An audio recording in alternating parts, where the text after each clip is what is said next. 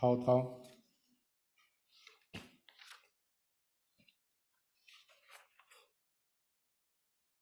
在很久以前，有一群人，他们生活在一起。那时候，他们从来不觉得自己是贫穷的一群人。他们有一天来到一片广大的土地，在那里建立他们自己的家园。他们种自己的地，牧养自己的羊群。他们日子是简单，却是幸福。在那块地，他们建立家园，他们之间的关系非常的紧密，都把其他人当做自己的人。他们称他们自己的土地叫做应许之地，是流奶与蜜之地。但不全然是这样，他们还是需要辛勤的工作，流汗糊口，春耕夏耘，秋收冬藏，一样也不缺。但对他们来说，这些不是最重要的，最重要的是他们在地上那块地上是为上帝而活。他们怎样展现他们对对上帝而活的方式呢？就是他们为彼此而活。他们在一起，在生活在一起，服侍在一起，经验上帝给他们恩典的时候，他们心里面就满了深深的喜乐和满足。过了几百个世纪之几个世纪之后，几百年之后，这个国家从几个支派变成一个国家，甚至从一个国家变成两个国家。我们今天要讲的故事，就是这两个国家里面的北边那个国家，北国的故事。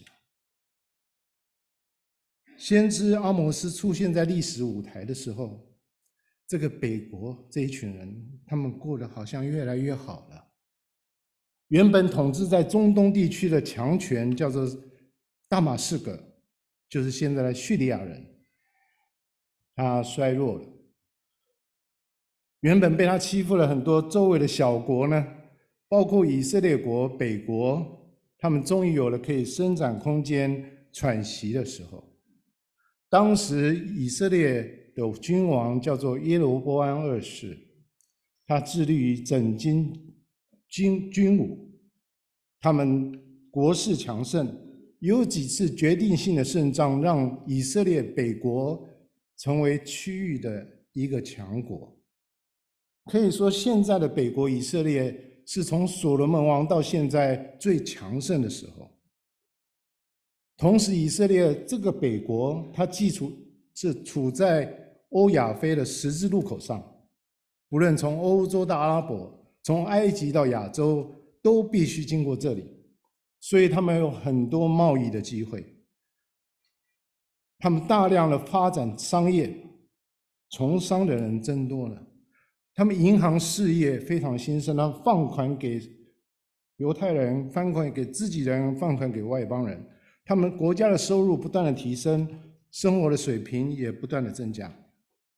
在这种商业蓬勃的情况下，他们慢慢转型从农业社会转型成消费型的社会。所以在社会中看到很多奢华的景象，以及象征自己地位的东西。譬如在那时候，小小的以色列，每一个人有钱的话，必须买两栋房子，表示自己有地位。他们一栋房子叫夏屋，一栋房子叫冬屋。小小以色列竟然有两栋房子需要去避夏、去避暑、要去过冬，不过是展现他们的地位而已。整个以色列崇尚物质，进入物质主义的时代。他们空前的繁荣，空前的兴盛，但社会当中也出现，开始出现所有社会繁荣社会出现的问题：诈骗、贿赂、霸凌、歧视等等等等事情层出不穷。社会当中越来越多不公义的事情，他们的政治体系、他们的宗教体系也在堕落当中。上帝心中的公义。已经在他们当中荡然无存。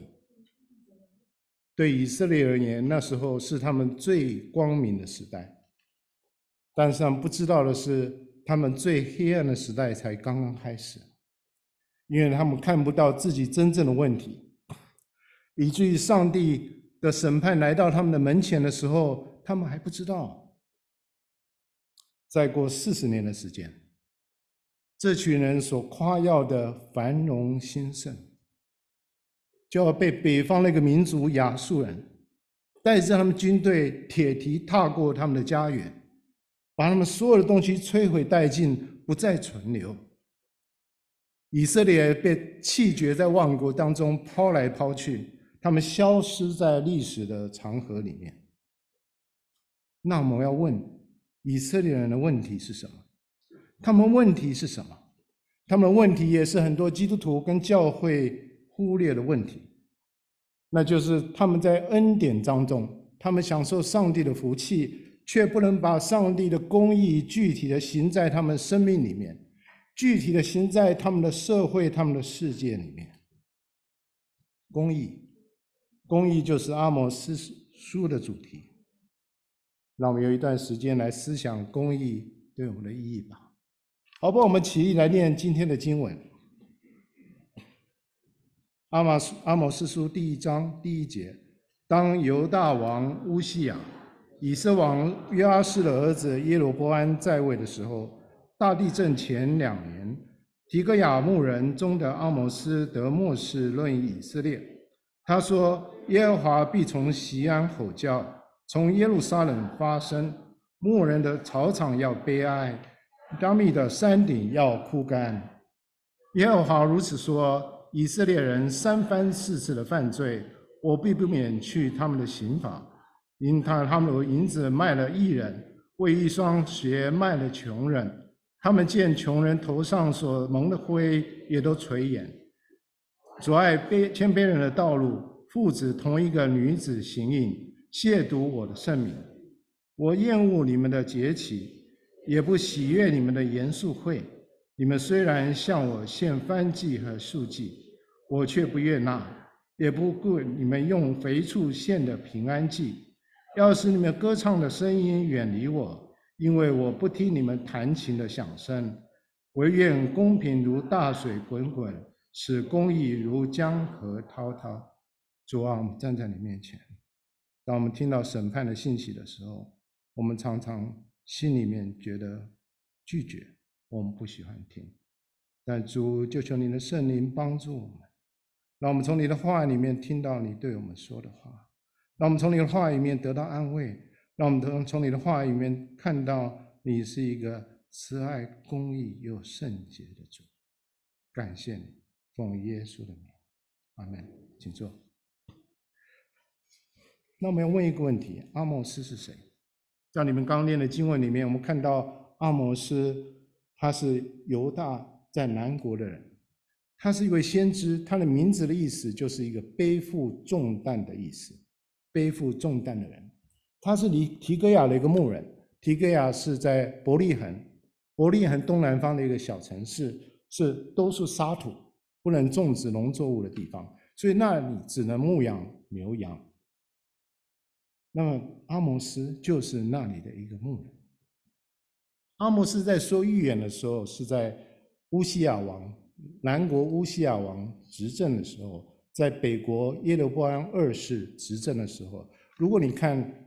列王记或者是啊历代志的时候，你看到这两个王，他们重叠大概有二十七年的时间，所以阿摩斯就在那个时候来说预言，来做限制。这里又说那是大地震前的两年，那大部分圣经学者对大地震有不同的解释，有很多人觉得那是在主前六百八十一年的时候，那时候大地震，那个大地震。所以我们就可，如果那是那个大地震的话，我们可以准准确的说，阿摩斯说这预言是在主前六百八十三年。阿摩斯是书第七章十四节、十五节。我原不是先知，也不是先知的门徒，我是牧人，又是修理桑树的，使我不跟从羊群。对我说：“你去向我民以色列说预言。”所以阿摩斯不但是牧人。他也是一个农夫，他不富有，所以他必须采收桑树的果子来贴补家用。所以他是一个斜杠人生，不是吗？他是农夫，他是牧人，他又是先知。他很谦卑，他说他不过是一个平凡人，他从来没有想要做个先知，他不是先知的后人，他也不是先知的门徒，他没有受过专业训练要做先知这件事情。但是上帝呼召他，呼召临到他的时候，他就顺服出来做先知，顺服上帝，服侍上帝。很多基督徒常常有一个错误的想法，认为自己不过是一个普通的基督徒，不是一个神职人员，不是宣教士，不是牧师，不是传道人。上帝怎么会跟我说话，呼召我来服侍他呢？其实这是一个错误的思想。上帝对那些肯顺服他的人说话。阿摩斯是一个牧人，是一个农民，是一个农夫，但上帝对阿摩斯说话。阿摩斯安静的听，顺服，他就去做，遵行。当阿摩斯越顺服的时候，上帝的话越给他，让他越能够服侍上帝，服侍当时的百姓。阿摩斯说了什么？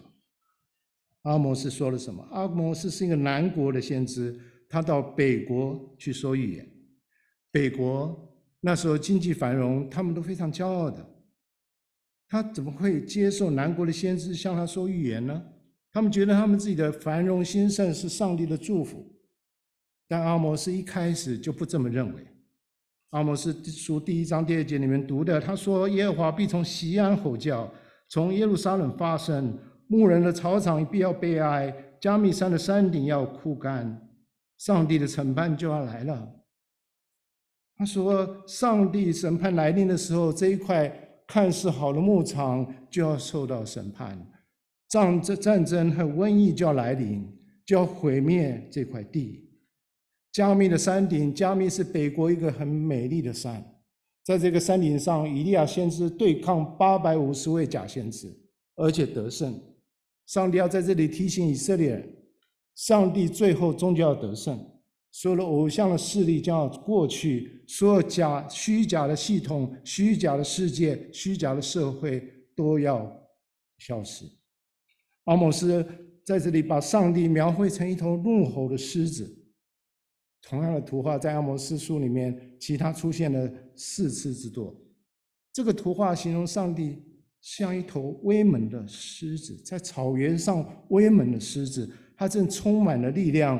在对仇敌怒吼，而且跟他的百姓一起跟仇敌来征战。阿摩斯书就是从这里开始。第一章、第二章，阿摩斯马上进入审判的信息。他告诉我们，上帝不单是以色列的上帝，他也是全地的上帝。他管理万国万族万民，他不管掌管以色列人、犹太人，他管理所有的人。他要审判全地，因为他是公义的主，他是以公义为宝座的，他岂不审判全地呢？先知阿摩斯就对以色列周围的民族国家提出上帝审判的信息。上帝审判的信息永远是很简单、也很直接的。他说：“三番四次的犯罪，我必不免去他们的刑罚。”他对谁说？他对大马士革人说。他对非利士人说，他对推罗人说，他对有以东人说，亚门人说，摩押人说，他对这些四周的民族、外邦的民族来说，这六个民族、这六个国家都是以色列人敌人。当以色列人听到阿摩斯这样说的时候，说上帝一定要处罚他们，不能免去他们刑罚的时候，他们听了一定非常高兴。他们一定说，这位南国来的先知看起来不起眼，但是说的很实在。可以想象，在街上听他讲道的人越聚越多，因为这些人要听这位先知怎么样发预言攻击他们的敌人。阿摩斯不但对以色列人的敌人发出审判的信息，甚至阿摩斯对他自己家乡南国犹大也发出了上帝审判的信息。阿摩斯书第二章第四到第五节说：“耶和华如此说，犹大人三番四次的犯罪，我必不免去他们的刑罚，因为他们厌弃耶和华的训诲，不遵守他的律例。他们列祖所随从虚假的偶像，使他们走迷了。我却要降火在犹大，烧灭耶路撒冷的宫殿。”我猜想，很多在场的以色列的百姓一定听到这句话。频频的点头称是，对阿摩斯说称赞说，他说：“年轻人，你说得好，说得漂亮，说得棒。”他们大家已经彼此对说：“犹大这位国，这个国家就是这样，他们就是该死，他们罪有应得。”他们可能甚至跟阿摩斯一起来唱歌说：“我们的上帝是一个一头怒吼的狮子，他正在为我们征战，我们要赞美我们的上帝。”但接下来的信息，让这些百姓都安静了下来。以色列人三番四次的犯罪，我必不收回对他们的刑罚，因为他们为了银银子卖掉艺人，为了一双鞋子卖掉穷人，他们践踏穷人，如同践踏地上的尘土，使卑微的人无处伸冤，父子同饮一女，亵渎我的圣名。以色列人听了这些话，他们不相信这是他们所听到的。原来上帝的怒吼不单是为了外邦人。不单是为了犹大人，也是为着他们说的。他们心里面非常非常的不可思议，难以忍受。但这就是上帝审判的信息。我们一般人都喜欢有钱有势的人，喜欢光鲜亮丽的外表。我们轻看贫穷的人，我们轻看卑微的人。以色列人看外面的金钱、外面的财富，过于看重人里面的价值。他们重视人的外表胜过里面他们的内心。这里举个例子说，他们以为可以用一双鞋子就把穷人卖掉了。他们轻视侮辱穷人，所以他们看清了穷人的价值。他们把穷人踩在地上，像踩地上的尘土。上帝就在这里。要定以色列人的罪。上帝借着阿摩斯指责以色列人行淫乱，父子与一女行淫，指的是他们在当时的偶像的崇拜。他们在当他定居变成农业民族的时候，他们对当时的农作物出产非常的重视，所以他跟着当时的迦南人来拜当地的偶像，特别是一个叫做亚瑟拉的女神。这个女神的神庙有庙祭，他们当地人迦南人相信，你在敬拜的时候跟当时的庙祭来行营，亚瑟拉就会祝福你们，让你们多子多孙，让你们又有福气，农作物蔬产又是非常的多。这是当时的偶像的敬拜。他们会做出这样的事情，因为他们心里面已经对上帝不贞洁了。他犯才会犯下这样下流的罪行，连外邦人也嗤笑以色列人做这样的事，羞辱上帝的圣名。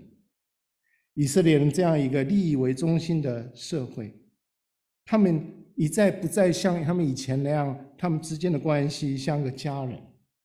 他们开始分贫贵富贫贱，开始少数的有钱的人、富有的人开始越来越富有，多数的穷人。越来越穷，而且富人常用他已得的财富、他们的权利来欺骗、压迫他们自己的同胞，让自己越来越富有。在这过程当中，越来越多的穷人没有被适当的保护，许多人没有吃、没有穿，处在饥饿的状态里面，被当时的社会所遗弃。当时的政府又毫不留情地对这些穷人来课税。连原本应该为他们伸张正义的这个法院，也被富人来贿赂收买。这些执法的人跟这些富人一起来欺压穷人，一起来对付穷人。以色列变成一个在物质上非常丰富，但是里面灵魂却是贫乏的国度。这里面要注意第二章第七节，在同一节的经文里面。先知同时谴责以色列人两件事情：第一件事情，他们社会的不公义，他们把穷人踩在脚下，像踩尘土一样；第二件事情，他们与上帝的关系，他们个人的里面，他们个人的道德是堕落的，是败坏的。就在同一节的经文里面，阿摩斯责备以色列人两件事情。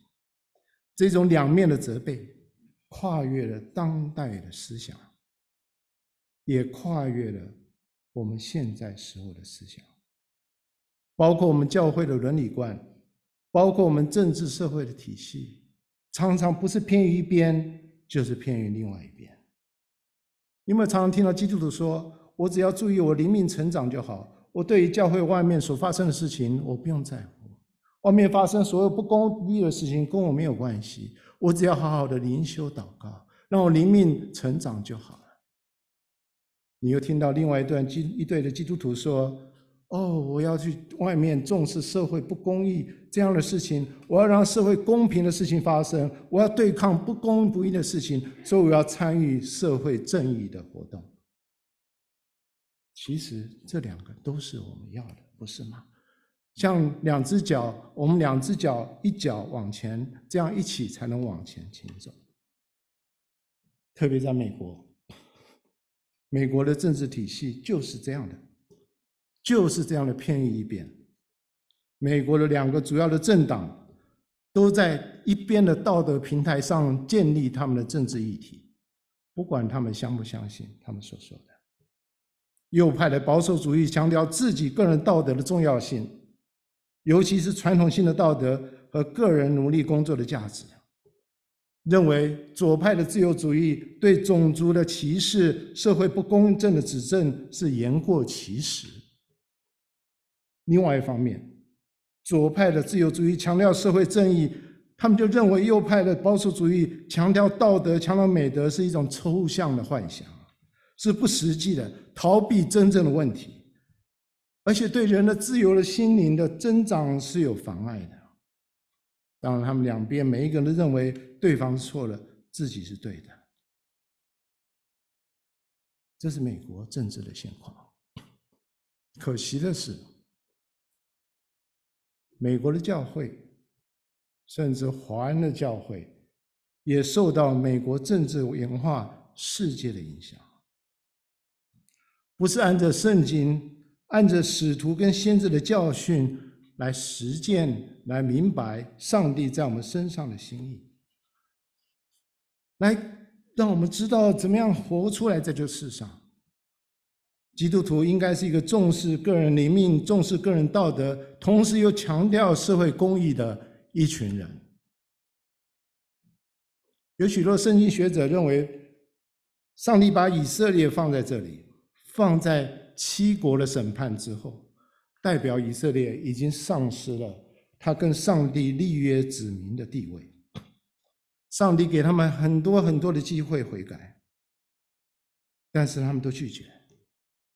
所以现在上帝跟他们说话，对待他们就像对待世界上所有的民族一样，用同样的标准来审判他们。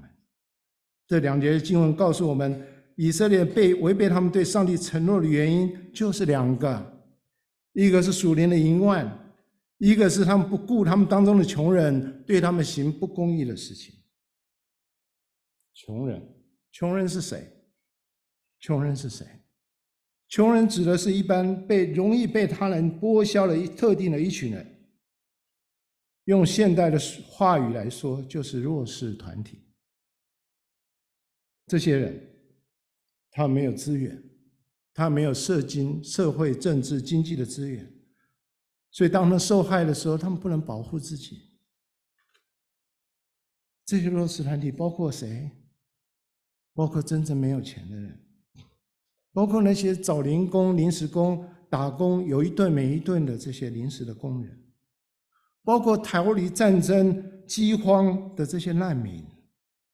在以色列时代，有很多的外邦人住在他们当中，因为他们要认识耶和华，他们没有亲朋好友，没有家族这样的人。当然，包括在他们当中残疾的人，以及奴隶，还包括他们的妇女，特别是未婚未婚的妇女，没有家庭支持的妇女，还有寡妇，还有他们当中的孩子，特别是那些孤儿，还有独居的老人。甚至所有的鳏寡孤独者都没有亲属抚养、无依无靠的人，都是我们认为的弱势的群体。这弱势的群体就是先知阿摩斯所说的穷人。他要我们去注意穷人，告诉我们社会的正义正是在穷人身上能够得到满足。阿摩斯在阿摩斯书里面看到，告诉我们三个有关于公义的属灵的真理。第一个真理是，上帝关心弱势群体。上帝关心弱势群体，上帝关心一个社会如何对待他们当中的弱势的群体。相对优势的群体，弱势群体竞争力不足，适应力不佳，他们缺乏生活的技能，或是他们环境的因素，他们遭受不同程度的压抑、迫害、剥削、不平等的对待。他们在社会里面没有地位、没有权、没有势、没有人脉、没有关系。在社会里面容易被标签化，容易被标签化，容易被歧视，容易成为社会当中的代罪羔羊。上帝为什么要怒吼？因为以色列人忽略他们当中最弱势、最需要被保护帮助的成员。以色列的富人欺压穷人，满足他们贪得无厌的欲望。阿摩斯宣称。上帝跟他们不一样，上帝却是在乎这些的穷人，而这些穷人是谁的责任？是以色列人的责任，所有人的责任。以色列有责任来善待他们，若不是这么做，他们将面对上帝的审判。我们的信仰不是一个个人的信仰。我不管以前别人怎么跟你传福音，有人说你就是一个个人的信仰，你信的神是一个个人的神，你跟他是建立这个人的关系，就是这样。我要告诉你，这是不够的。当然，我们的信仰是一个个人的信仰，耶稣为我们每一个人、每一个人上十字架，他救我们每一个人，他一个一个来救。但是，当我们信耶稣之后，成为上帝的儿女，这个信仰就不再是个人的信仰，这个信仰是一个公共的信仰，是一个群体的信仰。我们对每一个人彼此的负责。你的痛苦就是我的痛苦，你的损失就是我的损失，你的羞辱就是我的羞辱。我要为你争取，我要让你得到荣耀，我要尊荣你。这是我们的信仰，我们彼此的负责。我们的责任就是彼此彼此互相扶持，我们一起到上帝的面前。阿摩司书三章八到十一节说：“狮子吼叫，谁不惧怕呢？耶和华降命，先知不敢不宣。主耶和华发命，谁能不说预言呢？你们要聚集在撒玛利亚山上，要看见城市中有何等大的扰乱与欺压的事，那些以强暴。”抢夺财物、积蓄在自己家中的人，不知道行正直的事。主耶和华如此说：敌人必来围攻这地，使你的势力衰微，抢夺你的家财。上帝说：你们这些富人已经习惯了，习惯剥削了穷人，用来支持你们自己生活的方式。因为这缘故，上帝对他们说：你们这些富人，你们没办法分辨是非了。你们高傲自满，你们以为你们的地位、财富可以长长久久，但是这样的想法是没有根据的，这样的保障是没不可靠的，因为转眼之间，你们邻国要成为你们的敌人，将围困你们的土地，攻略你们的城池，把你们手上一切所有东西都把它拿走。上帝为什么要怒吼？因为富有的以色列人不知道上帝给他们恩典。乃是要成为万国的祝福。如今他们不但不能成为万国的祝福，成为万国得到上帝祝福的管道，他反而欺压自己的同胞。上帝关心每个月社每个社会如何对待他们当中的弱势群体。今天这个弱势群体在全世界各地，也在我们的周围。我们需要找到他们，我们需要帮助他们。我们需要让社上帝的公义借着教会能够彰显出来。有位香港的传道人，叫做冯伟文弟兄 Raymond，Raymond 有一天，在一个香港的纺织厂的工人 Chris 跟他谈论到基督教的信仰，他就鼓励他说：“Chris 说，哎，Chris，我们礼拜天到我们教会来参观我们的教堂吧。”那 Chris 很犹豫，因为他礼拜天要工作，他如果去参加教会做礼拜，就少一天的工资。但是礼拜天他竟然出现了，所以瑞文很高兴，就陪着他带他去啊做礼拜。之后，他们一起跟到到外面吃吃午饭。哎，瑞文说：“哎，你今天听得怎么样？”奎斯说：“哎，今天的信息很感人，特别有关于罪的信息。那讲员说那些信息，懒惰、贪吃、脾气暴躁、爱玩，都是讲我。我就是这样的人，好像都冲着我说的。”瑞文听到这句话，就非常的高兴。他。他努力控制自己很兴奋的情绪，因为他想 Chris 大概要接受福音。但是 Chris 马上接着说：“讲员讲了我的罪，但是他没有讲我老板的罪。”瑞文说：“你老板什么罪啊？”Chris 很认真的跟他说：“他没有讲说我老板如何的非法的雇佣童工，不是我们教会的童工啊，是那个孩子。”不吉林就把他找来做工作的这童工，他没有告诉告诉我们说，我老板是不给我们法定的假期，他如何贴上假的标签在产品上面，欺骗顾客的这个产品的材质和价钱，他如何强迫我们加班，但是又不给我们工资，这些的罪他怎么什么都没有说呢？人们听了话就傻了，他不知道说什么。因为亏死了，老板就在他的会众里面。但是教会从来没有讲有关于这样社会公义的罪、社会正义的罪。Chris，一个纺织厂的工人，承认他是一个罪人，但是他却拒绝了福音。其实这个故事，我是从一本书上看到的。是一个叫做孔哈维的教授，他是西敏寺神学院的宣教学的教授。他说的，他后来讲完这个故事之后，他就做了一个补充。他说：“如果我们讲某些人的罪，但是我们忽略了社会当中社会公义、社会正义的罪恶，福音的信息，你不能摸到社会的大众。”你不能摸到那些在受逼迫、受欺压的穷人当中，你不能摸到贫苦的农民及广大的工人。当然，我们都知道，我们最大的罪是离开了上帝，是不认上帝为上帝。所有的罪都从那里来的，不是吗？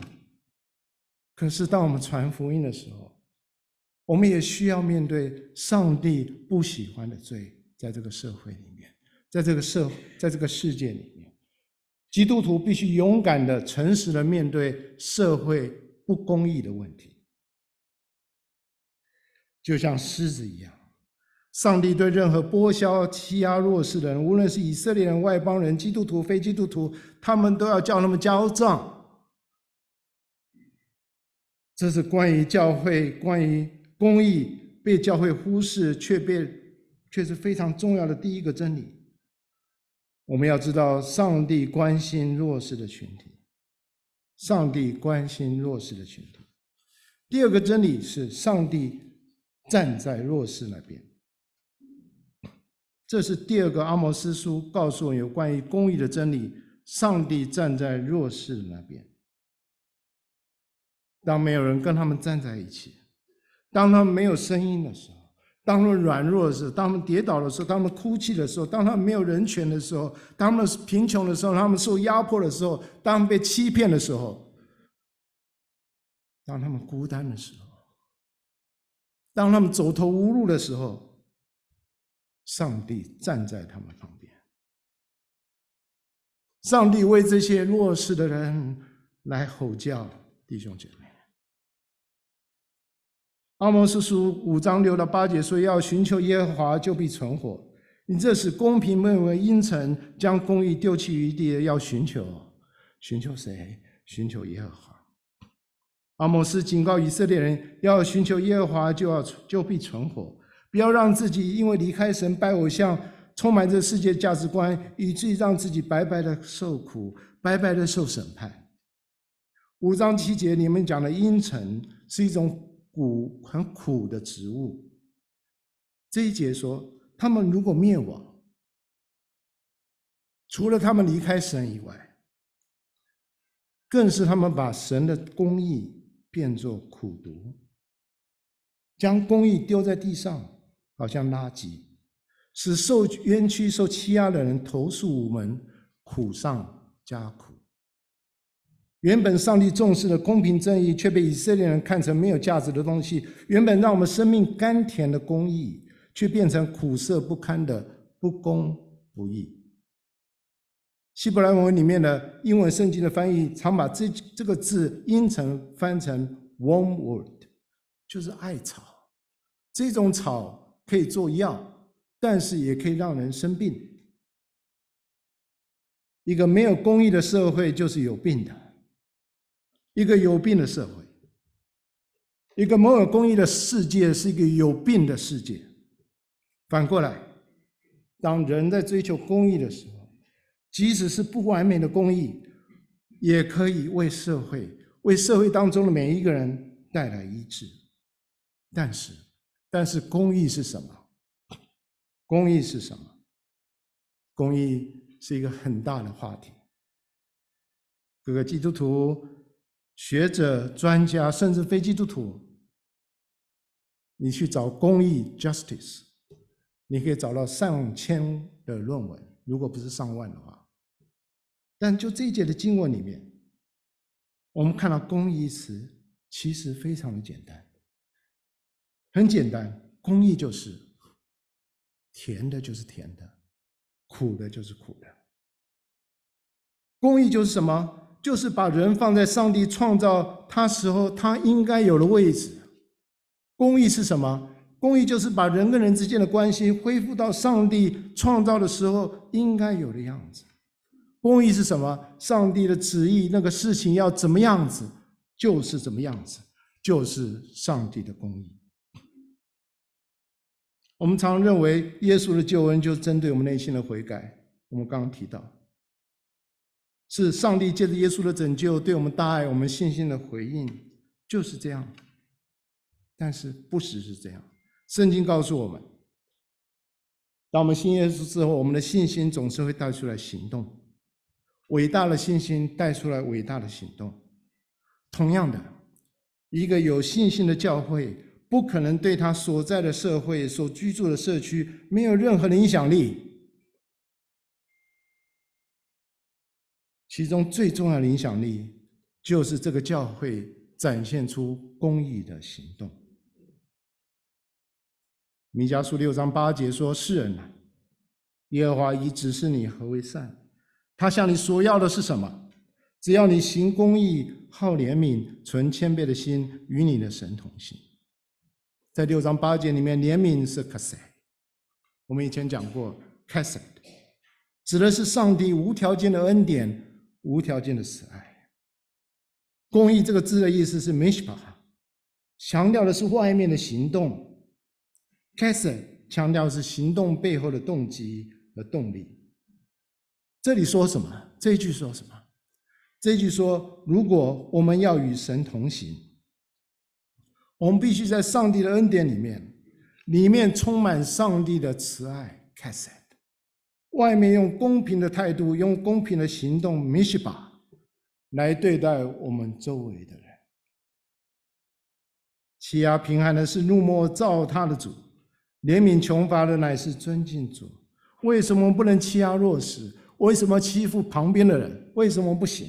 因为，因为他们是照照按照上帝形象造的人，所以他们必须与所有上帝所造人一样，有那样的尊严。我们怜悯穷穷人，怜悯缺乏的人，我们帮助穷人，陪伴孤苦的人。为什么？为什么？因为我们要尊荣我们的上帝，上帝在圣经里面一而再、再而三的吩咐我们，在上帝的爱里面，用公益的行动对待在我们周围、在我们当中的弱势的群体。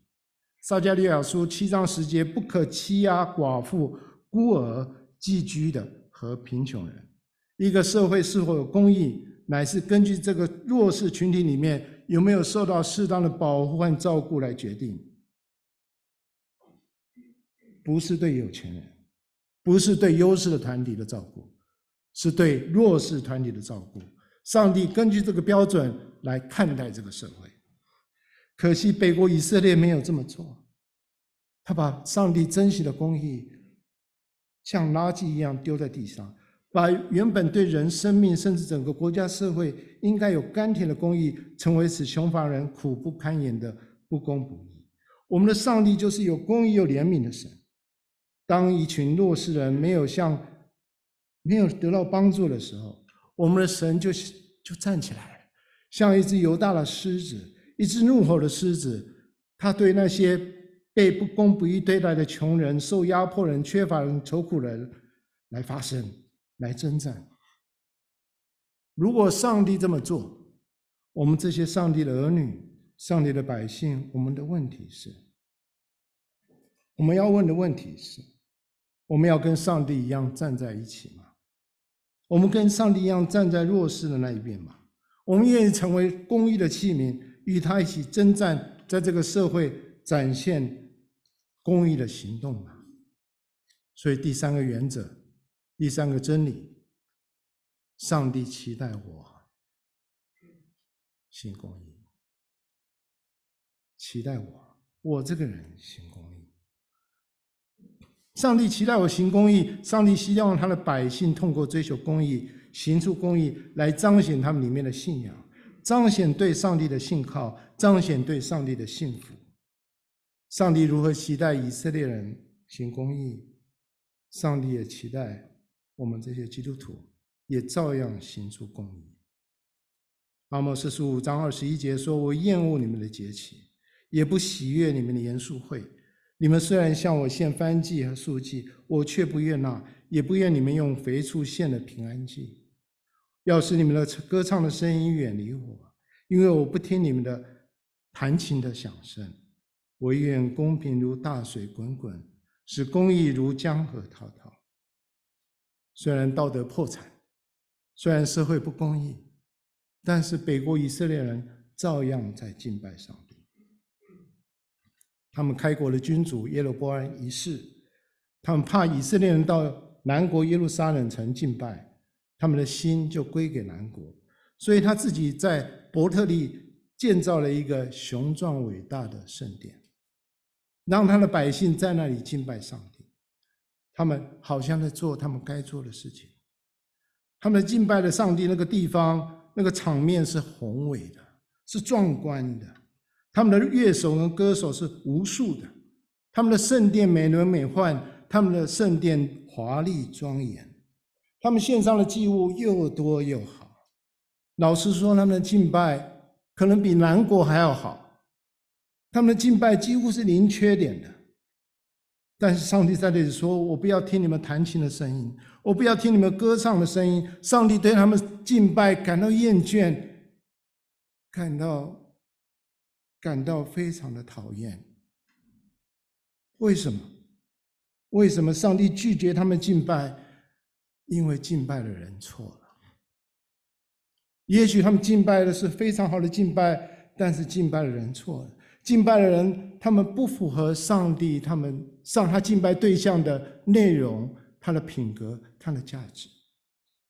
当敬拜人不对的时候，再好的敬拜，上帝都不喜欢。第二点，他们对上帝的信仰的行为敬拜，与他们对其他的人信仰的行为公义是脱钩的。所以，上帝告诉以色列人：“我不要看你们敬拜，我不想听你们的祷告，我不想听你们的音乐和唱歌。”上帝不是在这里，上帝不是反对我们敬拜，不是，不是。我们来这里不就是要敬拜吗？对吧？当我们在圣灵里面靠着主耶稣基督到父神的面前敬拜，在真理的根基上向上帝献上我们的赞美，这些上帝都是悦纳的。但是上帝有吩咐我们，我们透过爱我们周围的人，特别是我们当中的弱势的团体，来表达为我们对我们对上帝的爱。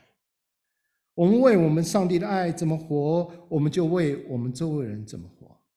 以色列的问题是他们把对上帝的爱以及对旁边人的爱分开了。先知阿摩斯告诉他们，对上帝的爱对以及对人的爱是不能分开的，是一体的两面。当上帝的爱、对上帝的爱、对人的爱结合在一起的时候，出来的具体的行动就是公义的作为。五章二十四节讲说：“我愿公平如大水滚滚，使公义如江河滔滔。”对美国人而言，这是一句熟悉的话。他们即使不是基督徒，他们从小就念这一句话，因为这句话是马丁路德金恩在他有名的演讲里面所所 quote 所引用的一个经文之一。金恩在他有名的演讲《I Have a Dream》里面说到。No, no, we are not satisfied. And we will not be satisfied until justice rolls down like red waters and righteousness like a mighty stream. 不，不，我们不会满足，直到公平如大水滚滚，公义如江河滔滔。直到那时候，我才会满足。真正的美国梦是每一个人在上帝面前是平等的，这是金恩的梦想。我们的梦想不只是这些，我们要像在经恩所说的话，我们也不满足，我们也不满足，我们要知道上帝的公义借着他的百姓，就是我们彰显出来，如大水滚滚，如江河滔滔，永流不息。上帝的心意得到满足的时候，我们才得到满足。贯穿两千年的教会的历史。上帝在许多的百姓，许多的百姓在许多地方都尽他们能力，在他们那个时代里面彰显出上帝的公义。在第二世纪的罗马，那时候的人常常把不要的婴孩把它丢在垃圾场或是河边。这些父母可能是因为他们没有能力来抚养这个孩子，或者是孩子生出来的时候畸形，长得不好，就把他丢掉。在那时候，基督徒是不合法的基督徒，是会被抓了丢到监里面的。但是，这基督徒常到垃圾场、到河边里面去寻找这些的被丢掉的婴孩。这婴孩还活着，上来把他活，他把他带到自己家里面，把他洗干净，把他们当做自己的孩子，把他抚养长大。如果这婴孩死掉了，这些基督徒会把他们有尊严的埋葬在。小小的棺木放在小小的坟墓里面。今天在罗马城还有很多这样的坟墓。这个照片是在罗马的一个地方叫 Pen Panfilo，它本来是一个旅馆，现在是一个博物馆。在那地下的一层有一个廊，里面有一百一十座一百一十座的的坟墓，其中有八十三座是这里看到的婴儿冢。小孩子的坟墓，都是二十世纪二世纪的基督徒爱这些孩子，让他们有尊严的活着，爱他们，让他们有尊严的死去被埋葬。他们在那个时代彰显他们的。在第四世第四世纪的时候，基督徒看到只有罗马里面的富人、有钱人才能够得到医疗的保健，所以他们就在一起想出了一个方法。他们把那些能够医治人的人，那些的那些能够照顾人的人，我们现在讲的护士，把那些医疗资源，把这些药能够集中在一个地方，他们能够减低成本，让穷人能够受到医疗的照顾。他们发明了一件事情，叫做医院。所以在罗马各个大城里面，他们建立医院，好让他们当中的贫穷人能够去得到医疗的服务。在第五世纪的时候，罗马的基督徒，他们能够公已经能够公开的参与他们的政治、他们社会的活动。他们反对在经济场上进进行兽与人、人与人之间的搏斗。他们觉得这是这是不不道德的，这是不合理的，这是残忍的，是社文明社会不能容忍让它发生的事情。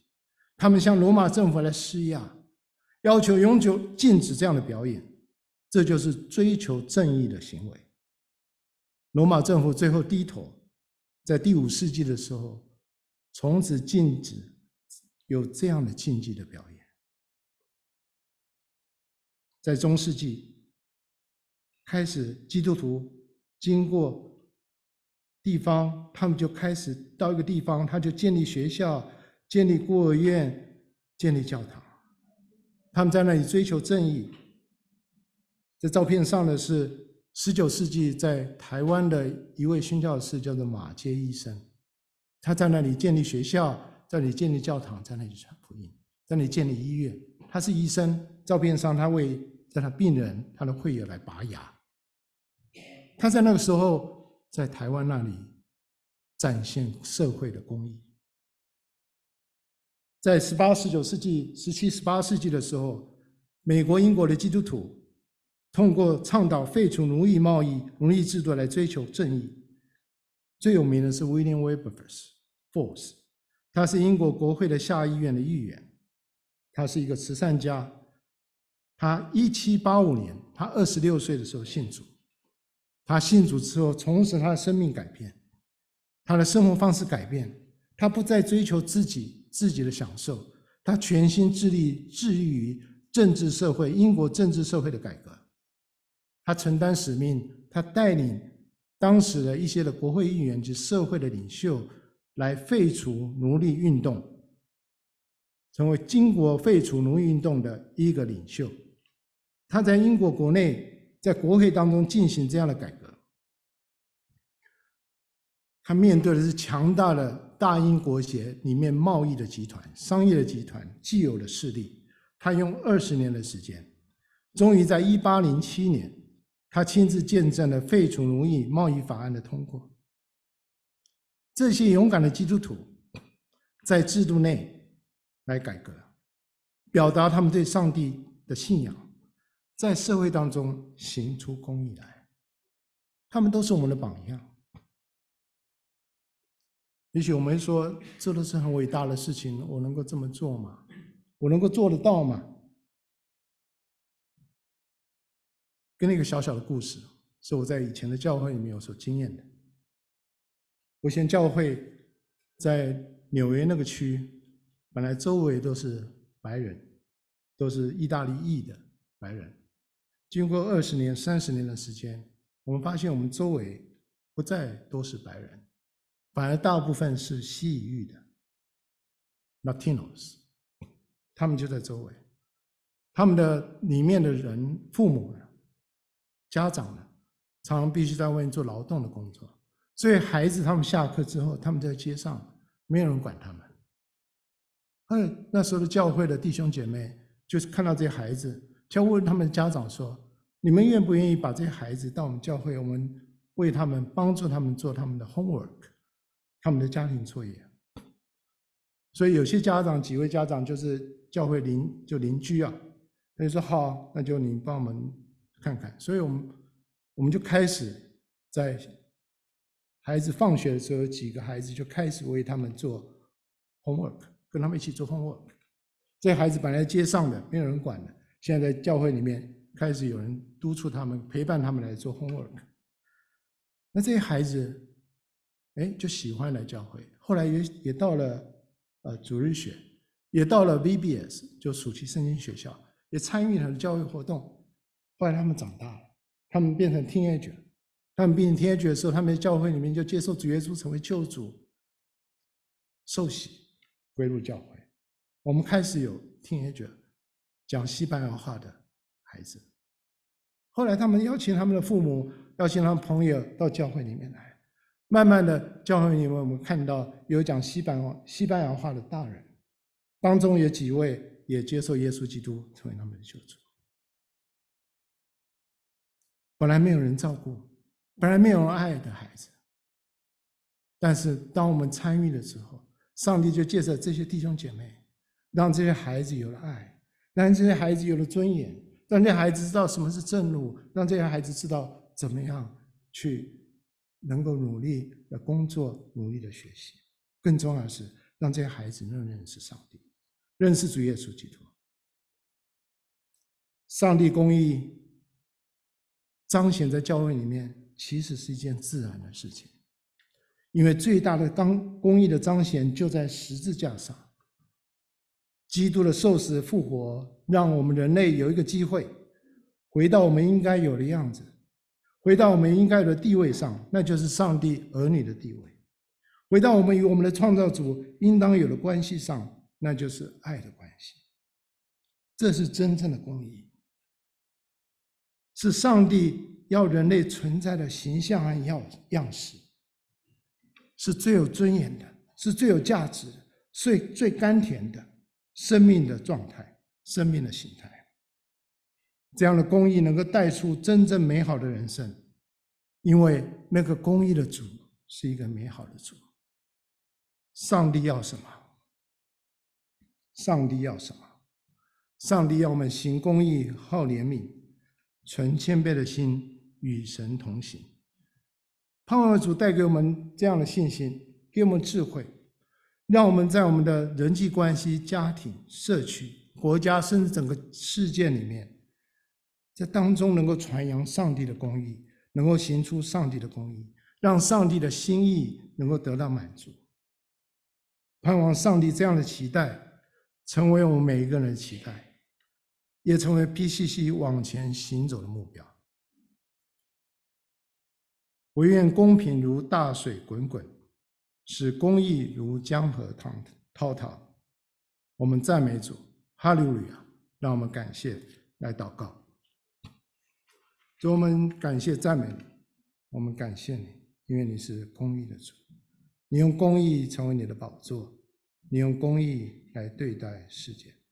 你更用公义，在十字架上彰显你自己，彰显你自己对人的心意。你把你的公义，你把你的审判不落在我们身上，落在你儿子的身上。主啊，我们感谢你，因着你这样完美的公义，我们能够在世上能够与你同行，能够在世上能够有你自己的慈爱在我们生命里面，能够行出你在我们生命里面要有的公义的形样子，让我们周围的人。因着我们能够得到祝福，能够得到恩典，能够得到他们在上帝面前应有的福分，感谢赞美你，奉耶稣基督的名求，阿门。